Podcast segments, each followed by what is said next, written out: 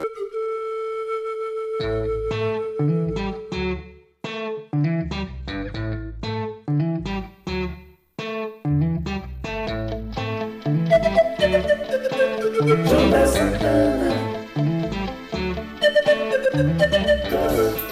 Chegando por aqui na Rame Vale, a Rádio Metropolitana Vale, aqui no estado de São Paulo, partindo de São José dos Campos para o mundo, também pelo Grupo Everest, a Rede Everest, que está lá no norte e nordeste do país, é, com aproximadamente 150 emissoras entre AMs, FMs e webs, rádios, inclusive mandando um abraço aí para os irmãos lá de Moçambique e de, da Colômbia, né? Onde nós já estamos chegando com o Rádio que aliás também está presente lá no YouTube, no Spotify, Google Podcast, Apple Podcast e outros mais. A você que está conosco a partir de agora, nosso muito obrigado. Bom, hoje nós temos aqui a entrevistada, né, Elisângela de Jesus, que estará contando a sua história. Daqui a pouquinho, na sequência, aliás, uma belíssima história de superação, história de vitória, que vai certamente eh, eh, estimular você a continuar acreditando que Deus não desiste de você e que há esperança, como diz a própria palavra de Deus, né? A esperança para o ferido, né? Porque Sim. uma árvore, ainda que ela morra ao cheiro das águas, ela volta a viver. E eu quero começar esse programa de hoje com uma leitura. Não vou nem me alongar muito aqui, porque a leitura está lá em Neemias, capítulo 4, alguns versículos a partir do primeiro, que diz assim: quando o Sambalate ouviu que nós estávamos reconstruindo a muralha, ficou irado e indignado e começou a zombar dos judeus. Na presença de seus irmãos e do exército de Samaria, ele disse: O que é que esses judeus fracos estão fazendo? Vocês vão permitir que eles continuem? Será que vão oferecer sacrifícios? Pensam que podem acabar a obra num só dia? Será que as pedras que foram queimadas poderão renascer daqueles montões de pó? Tobias, o Amonita, estava com Sambalate e disse: Mesmo que reconstruam, se vier uma raposa, derrubará aquela muralha de pedras. É, ouve, ó Deus, ouve, ó nosso Deus, pois estamos sendo desprezados.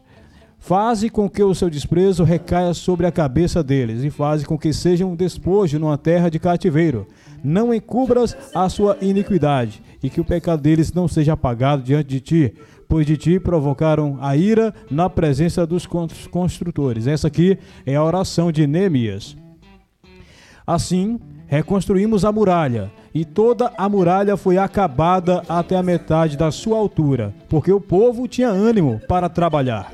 Mas quando Sambalate, Tobias, os árabes, os amonitas, os asdoditas ouviram que a reparação das muralhas de Jerusalém ia adiante e que já se começava a fechar-lhes as brechas, ficaram muito irados. Todos se ajuntaram de comum acordo para virem atacar a Jerusalém e criar confusão ali. Porém, nós oramos ao nosso Deus e, como proteção, pusemos guardas contra eles, de dia e de noite então os que estavam em Judá disseram: Os carregadores já não têm mais forças e os escombros são muitos. Nós mesmos não seremos capazes de reconstruir a muralha.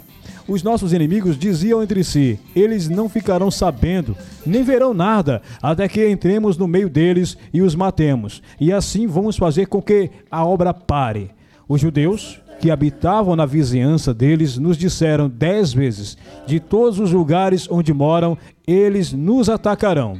Então pus o povo por famílias, nos lugares baixos e abertos, por detrás da muralha, com as suas espadas, as suas lanças e os seus arcos. Depois de fazer uma inspeção, levantei-me e disse aos nobres, aos magistrados e ao resto do povo: Não tenham medo deles, lembrem-se do Senhor grande e temível, e lutem pelos seus irmãos, seus filhos, suas filhas, pelas mulheres e pela casa de vocês quando os nossos inimigos ouviram que nós já sabíamos disso e que Deus tinha frustrado o plano deles, voltamos todos nós para a muralha, cada um a sua obra.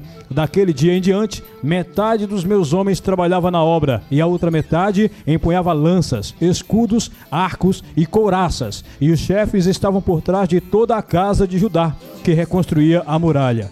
Os carregadores, que por si mesmos tomavam as cargas, cada um com a mão fazia a obra e com a outra segurava a arma.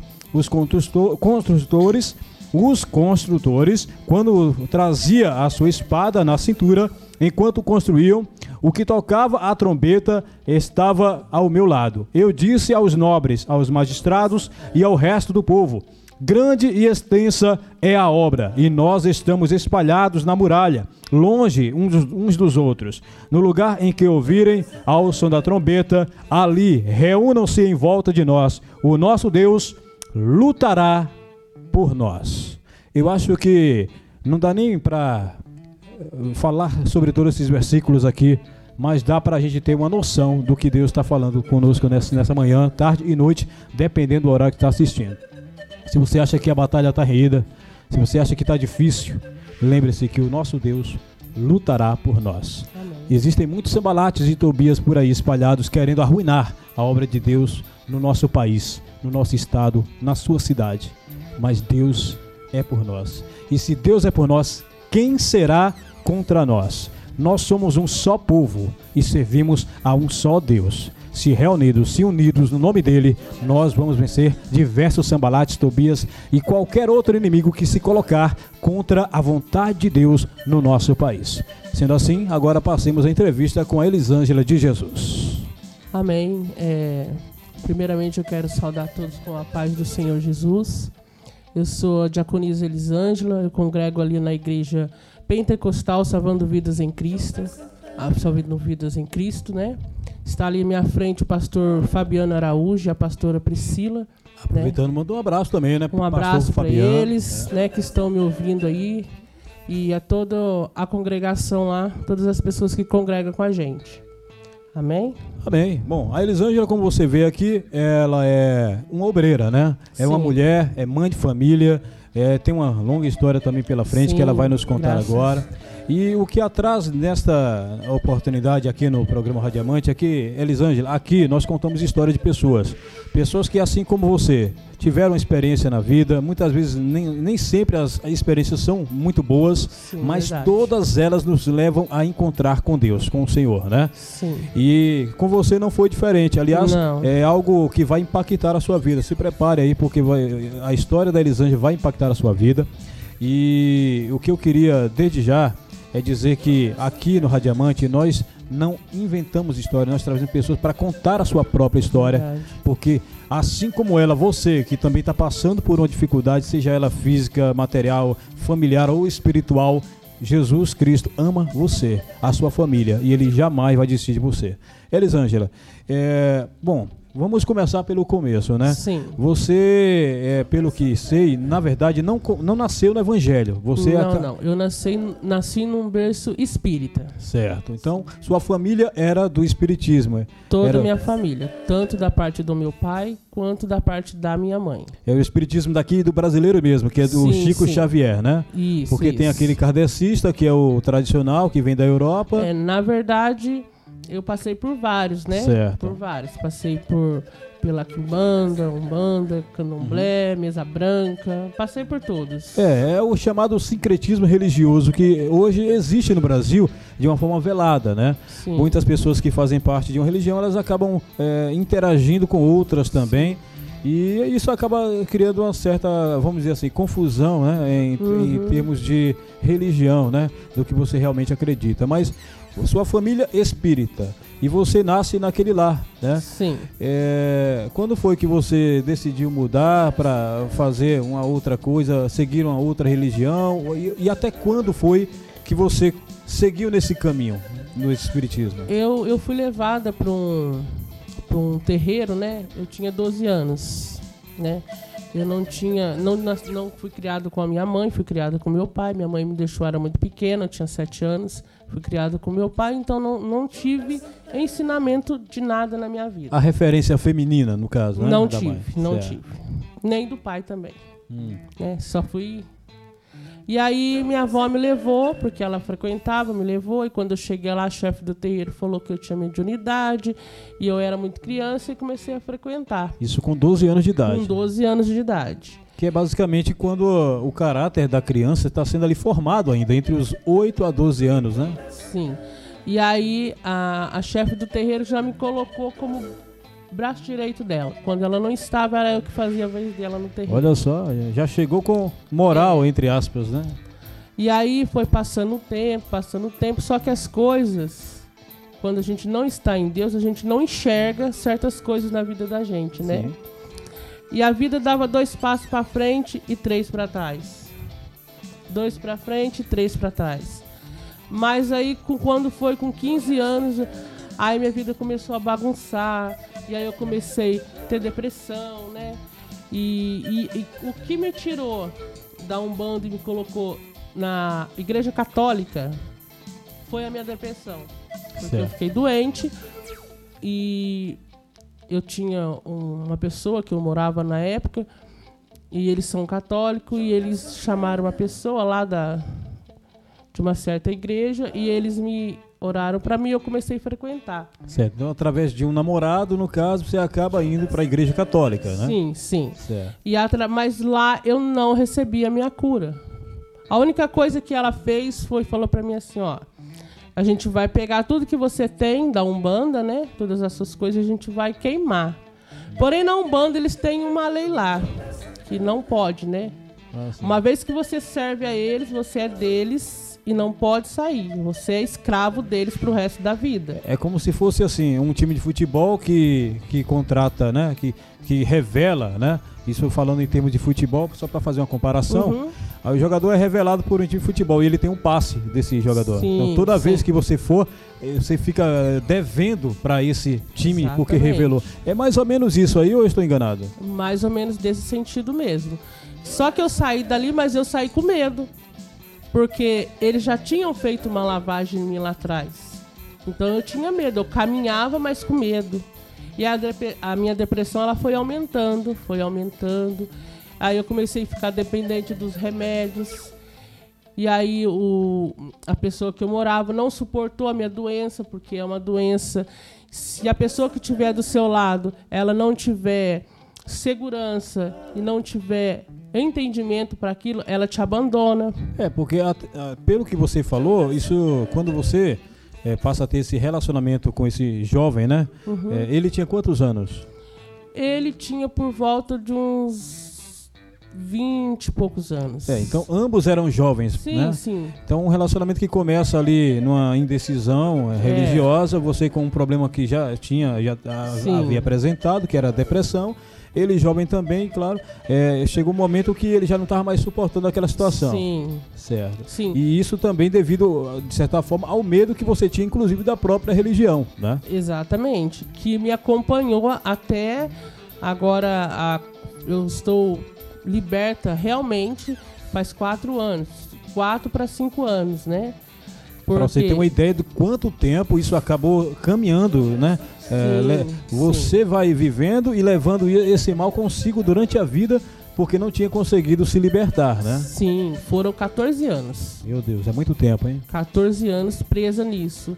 É, aí, após a Igreja Católica, eu, eu fui para a Igreja Evangélica através da minha filha. A minha filha eu tive minha filha, e a vida foi passando, mas a doença sempre ali comigo. Certo. Só para eu poder entender, você naquele momento em que você é, começa um relacionamento com seu então namorado, que passou a ser pelo visto seu esposo também. Sim, né? sim. É, você deixou de ser da umbanda, passou a ser da igreja católica, né? Mas não frequentava. É, era católica, assim, que é. assistia, ouvia, dizia, eu sou católico, mas não ia para as missas, no caso. É, né? porque eu ia para católica, mas continuava fazendo o que eu fazia ali na, no terreiro de Umbanda. Ah, entendi. Você continuou fazendo as práticas da Umbanda. Continuei, continuei entendi. fazendo. Então não tinha como dar certo, certo mesmo, né? Sim, sim. Porque e aí estava no sincretismo, né? Isso.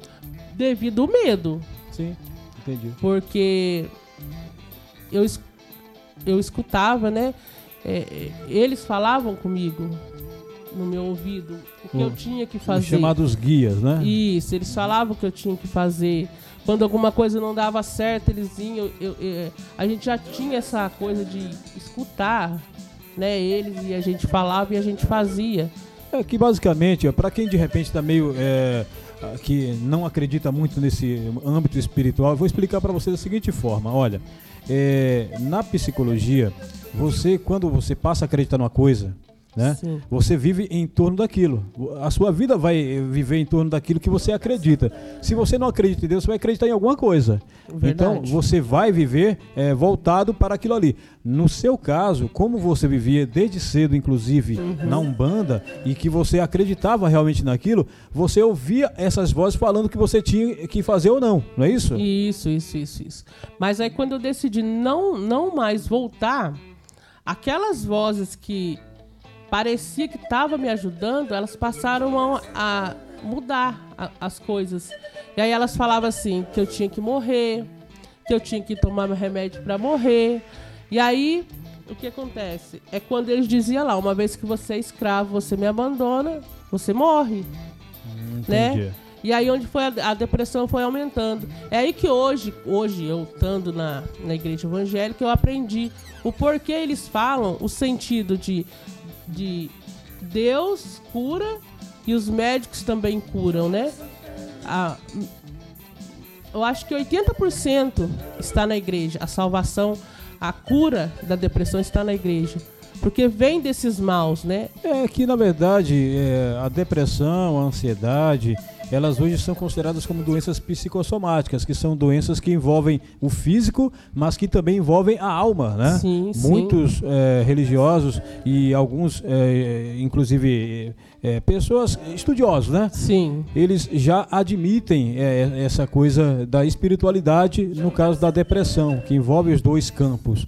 E só que uma coisa que isso é, nos bastidores nós conversando, você falou, né, sobre as diversas tentativas de tirar a própria vida, né? Sim, Nos sim. conte um pouco sobre isso e o que impediu nessas várias tentativas você de tirar a sua própria vida, porque eu tenho certeza, Elisângela, que não é à toa que hoje você está contando a sua história aqui, Sim. porque nesse momento, enquanto nós estamos aqui, tem pessoas que estão ali, ó, né, nos assistindo, nos ouvindo verdade. e que estão pensando na mesma coisa que você pensou, por essas vezes todas aí.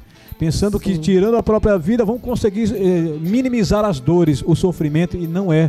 Não é assim que funciona. Não, não, né? não.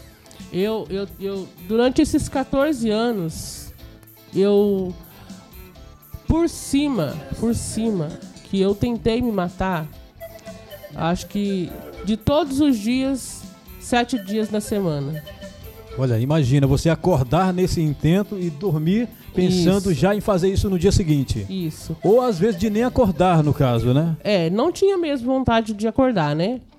Era assim, eu tomava 12 remédios na parte da manhã, Meu Deus, 12 remédios. 12 remédios na, na- no horário do almoço, que nem fazia o intervalo dos remédios. E esses remédios tomava. eram indicados pelos médicos ou você? Sim, Ah, sim. todos eu tinha que tomar pelos médicos, mas aí eu usava daquilo pra tentar se matar, Entendi. né? E aí, e 12 à noite. E aí eu comecei a ficar dependente daquilo ali. E aí eu tomava aqueles 12 e tomava mais 10. Olha só. Aí eu tomava mais 10, eu tomava mais 10. E Vivia dopada praticamente. Vivia dopada. É, Porque, só pra você ter ideia, não é como um de pirona, Sim, eh, não é como sim. remédio de gripe, são remédios fortes, tarja preta, muitos sim, deles. muito forte. Um só já, já é suficiente para deixar você eh, sem sono muitas vezes, ou o contrário, né? Você dormir. Né? E Sim. não ter mais como acordar no dia seguinte. Um só. Aí você toma diversos assim. Diversas. Era uma Imagina só. sacola e eu ia tomando, tomando até eu desmaiar. Meu Deus. Eu tomava até desmaiar. Era explorando seus limites, para ver até onde dava. Isso. Era pra morrer mesmo. Olha só. Só que eu não morria. Eu ia parar no hospital, eles faziam lavagem, eu ficava semanas em cima de uma cama, porque era muito remédio, né? Até passar o efeito do remédio Isso tudo aqui em São José dos Campos. na cidade onde eu morava, Ah, Cruzeiro. sim, em Cruzeiro. E aí ficava no hospital, ia pra casa, e aí depois eu vim embora pra cá, pra São José. Só que essa, essa doença veio comigo. Sim, é porque você sair da sua cidade, da sua casa, não vai eliminar os problemas. É, é isso que eu quero dizer. Muita gente pensa que desistir, que se mudar, que ir para ali ou acolá vai minimizar ou te libertar dos problemas e não é assim que funciona. Não, não, não. Você, a Elisângela vai dizer exatamente o que é que você precisa fazer para poder ter finalmente a solução desses problemas que te afligem e que te levam à ansiedade, à depressão, o que quer que seja. Olha, não é fugindo dos problemas, não é tirando a sua própria vida, é encarando-os, mas encarando dessa forma. Aí, é, um momento que, inclusive, eu achei muito curioso, né? Claro, antes de trazê-la aqui, eu conheci um pouco da Elisângela para saber um pouco da sua história. Sim. E aí você me contou de um episódio que me deixou até naquele momento um pouco assustado, porque não é algo que a gente vê todos os dias. E você fala que chegou a ver em um momento ali, é, a última tentativa que você teve né, sim, da sua sim. própria vida. Foi quando eu me converti de verdade. Sim, conte aí como foi esse episódio para quem está assim, em casa. Foi um dia muito atribulado, né? Porque é, meu marido ele, ele ficou desempregado porque ele tinha que cuidar de mim. E nós tínhamos as crianças e a gente passava muito dificuldade, a gente vivia da ajuda das pessoas, né? E nesse dia o dono da casa onde a gente morava chegou lá, pediu a casa e as contas aquele dia chegou tudo no mesmo tempo. O, o, o, o problema, né? Chegou naquele dia. E aí a minha solução sempre era os remédios. E nesse dia eu tentei me matar de novo. Só que nesse dia Deus deu um basta. Ele sempre me salvou. Ele sempre estava ali. Foram quantas tentativas de tirar sua própria vida? Você chega, chegou a contar isso ou foi imensurável? Ah, foi muitas vezes. Muitas vezes, né? muitas né? É, porque pelo que você falou, todos Foram os dias. 14 né? anos, é, né? Então... 14 anos, quase todos os dias. Imagina você viver 14 anos com uma depressão profunda, Profundo. tomando 22 remédios por dia, né? E tentando contra a sua própria vida durante 14 anos é muito tempo, é muita coisa. Né? Foi aí que eu conheci Jesus, porque no dia que eu comecei a ter começo de derrame, e não foi 12 remédios que eu tomava, eu comecei a ter um começo de derrame de verdade, né? E aí é, eu deitada ali na cama, é, já me atrofiando toda, né? Já tinha perdido um lado. Tinha alguém com você naquele Tava momento? ali meu esposo, minha filha, meu outro filho. E, e eles saíram, chamaram o SAMU. O SAMU demorou uma hora para chegar. Olha só. Mas aí Meu eu tive Deus, conta- pra quem tava sofrendo derrame, uma hora para chegar? Mas aí eu tive conta com Deus naquele momento. Deus falou comigo ali. Naquele momento, do naquele derrame momento mesmo. ali do derrame. Olha só pra Eu você ver. olhava pro, pra, pra porta, em direção do meu quarto, e, e eu via a imagem de um demônio muito grande ali naque- naquela porta. E, e ele, cada vez que ele chegava mais perto de mim, eu ia perdendo o ar, ia perdendo as, as forças, né? Ia me atrofiando. E ele pegou. aí, a- atrás dele apareceu uma luz, né? Uma luz muito maior que ele. Ou seja, o demônio estava sendo ofuscado pela luz que vinha de trás. por trás dele, né? Certo. E aí Deus falou assim: chega, ou você vai me aceitar agora, ou você vai morrer. E se o SAMU chegar, você vai morrer. Se você sair daqui do seu leito onde você tá, você vai morrer, Olha só. né? Porque Deus tinha pressa em mim ali, porque ele sabia que ele ia perder uma alma Sim, preciosa. e toda alma é nós- preciosa. Nós somos uma alma preciosa para Deus. Olha, para você ter ideia, essa história da Elisângela pode ser a sua história também. E se alguém está dizendo para você é, no seu ouvido que a sua vida não é importante, que você não vale nada, que você é minúsculo ou minúscula, sabe que é mentira. Você é importante para Deus. Uma alma é importante para Deus. Lembra da parábola das 100 ovelhas. O bom pastor, ele dá vida Exatamente. pelas suas ovelhas. Ele deixa as 99 no aprisco, guardadinhas ali, e, vai sai atrás a dessa uma perdida. Pode ser a, a você. De repente você é a Exatamente. ovelha que está perdida. Como a Elisângela estava vivendo um momento de derrame ali, né? Uhum. E ali é, acontece uma, uma, uma coisa totalmente nova, né? Sim. É, nem quando ela estava na Umbanda chegou a ver. Você chegou a ver? Não, não, não. Nunca vi. Olha. aquela situação, aquilo que eu vi, eu conto pra todo mundo isso. Tem pessoas que até ri, Olha só. né? Mas eu vi. Eu não vi Jesus, mas eu vi aquela luz. E aquela luz eu tenho certeza que era Jesus. A luz foi suficiente para suplantar a própria imagem do, do demônio, Do né? que você demônio, estava vendo na sua Quando frente. eu vi aquela luz e aquele demônio vindo pra me levar, porque ele ia me levar, eu falei, Senhor, meus filhos, eu não posso deixar meus filhos. Eu não quero mais morrer. Uma coisa que eu já estava esquecendo e não posso esquecer, para você ter ideia, é, se me permitir, Sim. vira só o braço assim, para quem tá lá. Tá vendo essa flor aqui no braço? dá pra ver. Explica o motivo dessa flor aí. Melhor, né? E daí você vai entender. É, tem uma flor, uma flor negra no braço. Flor uma flor que eu tenho, né? Uma tatuagem, na verdade, né? E aqui as siglas do no, dos nomes dos meus filhos. Não é uma só uma tatuagem. Ela É. foi feita, Ela foi feita, entregue aos demônios. Ela chegou a entregar a vida dos próprios filhos. Sim, sim, entreguei. Porque eu queria morrer, mas não queria deixar meus filhos. Olha só. E aí eu disse para né, aqueles guias, né, que eu conversava desde lá de trás, eu disse, olha, eu vou fazer isso aqui, que é uma marca para vocês, quando eu me for, que eu achava que eu ia morrer, né, Sim. eles têm que ir comigo, porque eu não aceito perder meus filhos, né. Vale lembrar que isso que ela fez foi antes da experiência que ela, Sim, teve, que ela teve, sim, tá? sim. Ela teve 14 anos é, nessa, nesse período de depressão, já vinha desde cedo da Umbanda, né? Sim. Então, nesse período aí todo, ela queria morrer e, e achou que era a melhor solução, inclusive, né? Exatamente. E nesse momento de desespero, ela não queria deixar os filhos, porque mesmo você é, está vivendo aquela situação, você tem amor pelos seus filhos, então você não queria abandoná-los, né? E foi nesse momento aí que ela fez essa tatuagem, oferecendo os filhos como Sim. uma espécie de sacrifício, entre aspas, para o, o adversário de nossas almas.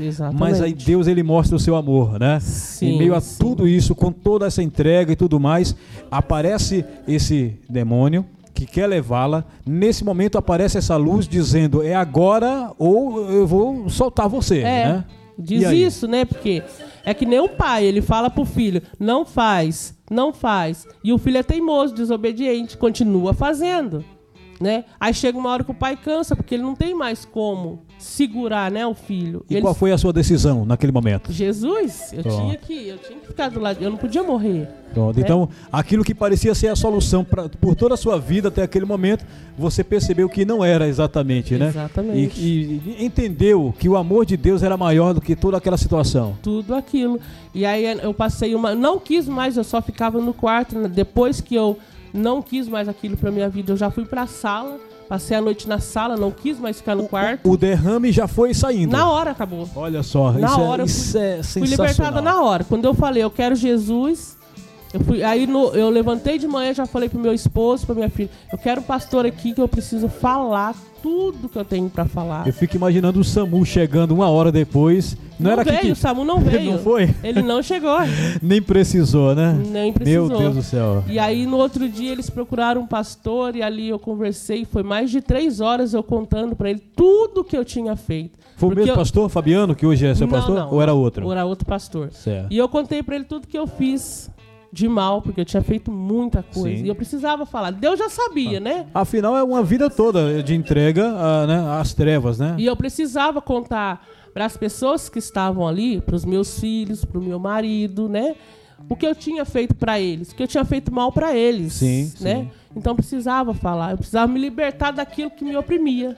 E eles entenderam? Tanto que estão tudo do meu lado até Glória a. Deus. Conte então para quem está em casa agora como é a sua vida hoje, a vida da Elisângela de Jesus. Sim. Após isso, eu me converti verdadeiramente, passei a frequentar a igreja e já faz três meses eu me casei né, com a pessoa que eu morava há 10 anos. Olha que maravilha. hein? Me casei, meus filhos todos estão na igreja, converti Qual toda é a a minha sua igreja? A igreja pentecostal salvando vidas em Cristo. Pronto, que é do pastor Fabiano, por sinal, um amigo nosso. Grande abraço ao pastor Fabiano, que também vai assistir Sim. o programa. E, e eu me converti, eu passei a frequentar e me casei, converti toda a minha família, Que benção. né? Hoje toda a minha casa serve ao Senhor. A sua missão começou na família ali, né? E, Você, e continua ali dentro. o seu testemunho também eh, já elimina a necessidade de falar muita coisa, né? Sim, sim. Para quem viveu com você, né? É, e aí hoje eles todos congregam comigo na mesma igreja. O meu filho de 13 anos, domingo agora na Santa Ceia, ele foi. é, como diz, ele, Batizado? ele virou obreiro, né? O pastor Ah, consagrou consagrado, ele a obreiro consagrado. com 13 anos, né? Que bacana. Deus A abençoe. minha- as a minhas filhas são levitas, o meu esposo está ali junto comigo. A casa que antes era de trevas agora é de luz. Agora é de luz. Glória a Deus, isso é lindo. É, Elisângela, para finalizar, porque o tempo já vai voando ali, né? Daqui a pouco o diretor já vai bater na porta dizendo. Amém. Conte então para você, para quem está em casa, para todos nós que estamos aqui ouvindo a sua história, belíssima história por sinal, é, sobre o projeto que você está trabalhando agora, da web rádio voltada para evangelismo das pessoas em todo o mundo. O projeto sim, da web que, por sinal, eu também estou tendo a honra de contribuir. Sim. Nós estamos ali com um projeto da nossa igreja, mas é um projeto que foi colocado no meu coração, né? Que é a Web Rádio, a Estação Nova Jerusalém. A gente está ali buscando almas, né? E eu vou usar, eu uso dessa rádio para falar do meu testemunho, da minha vida. E ali eu consegui trazer almas para Jesus. Glória né? a Deus. Para quem é, quiser conhecer, está é, tá lá no www.estaçãonovajerusalém.com. Isso, tá bom? exatamente. E aí você vai conhecer a história da missionária, né? Eu posso falar missionária porque Pode. a sua vida já conta, né? Já sim, evangeliza, sim. então ganha almas. Então, olha, que Deus continue abençoando a sua vida, a sua família, tá bom? E, bom, assim como a Elisângela, você que de repente está hoje passando por uma situação semelhante, saiba que Jesus, ele continua fazendo o que fez sim, com a vida dela. Sim. Salvando, curando, libertando, transformando vidas, tá bom? Basta que queira, né, que ele Exatamente. faça, né? E, independente da situação, se você está pensando que está no fundo do poço, que não tem mais jeito, eu acho que não tem uma, um melhor exemplo do que o seu para provar sim. o contrário, né? Sim, só quem conhece a minha vida, me conhece de perto, sabe o que eu passei. E para onde eu tô hoje, né? Exatamente. É, é só Jesus mesmo que consegue fazer isso, né? Pronto. Então, tá, e portanto, a vida, a história né, da nossa irmã aqui, missionária Elisângela de Jesus, que assim como a sua também é, é uma história de vitória, porque em Jesus não há perdedores. Não. Nós somos mais que vencedores. Mais que vencedores tá em Jesus. Que Deus abençoe sua vida. Nós vamos ficando por aqui com o Radiamante. O tempo já foi rapidinho. Mas segunda-feira estaremos de volta aqui pela Ramen Vale, Rádio Metropolitana Vale, às nove e meia da manhã. E lembrando que esse programa é reprisado também lá na Rede Everest, é, que é no norte e nordeste do país. Abraço a todos os nossos amigos ouvintes que estão nos ouvindo por lá. Também estamos lá nas plataformas digitais é, Google Podcast, Apple Podcast, é, Spotify e no YouTube. É só procurar o Radiamante. Até segunda, se Deus quiser. Fica com Deus, porque com ele já fui. Tchau. Ciao. I mean.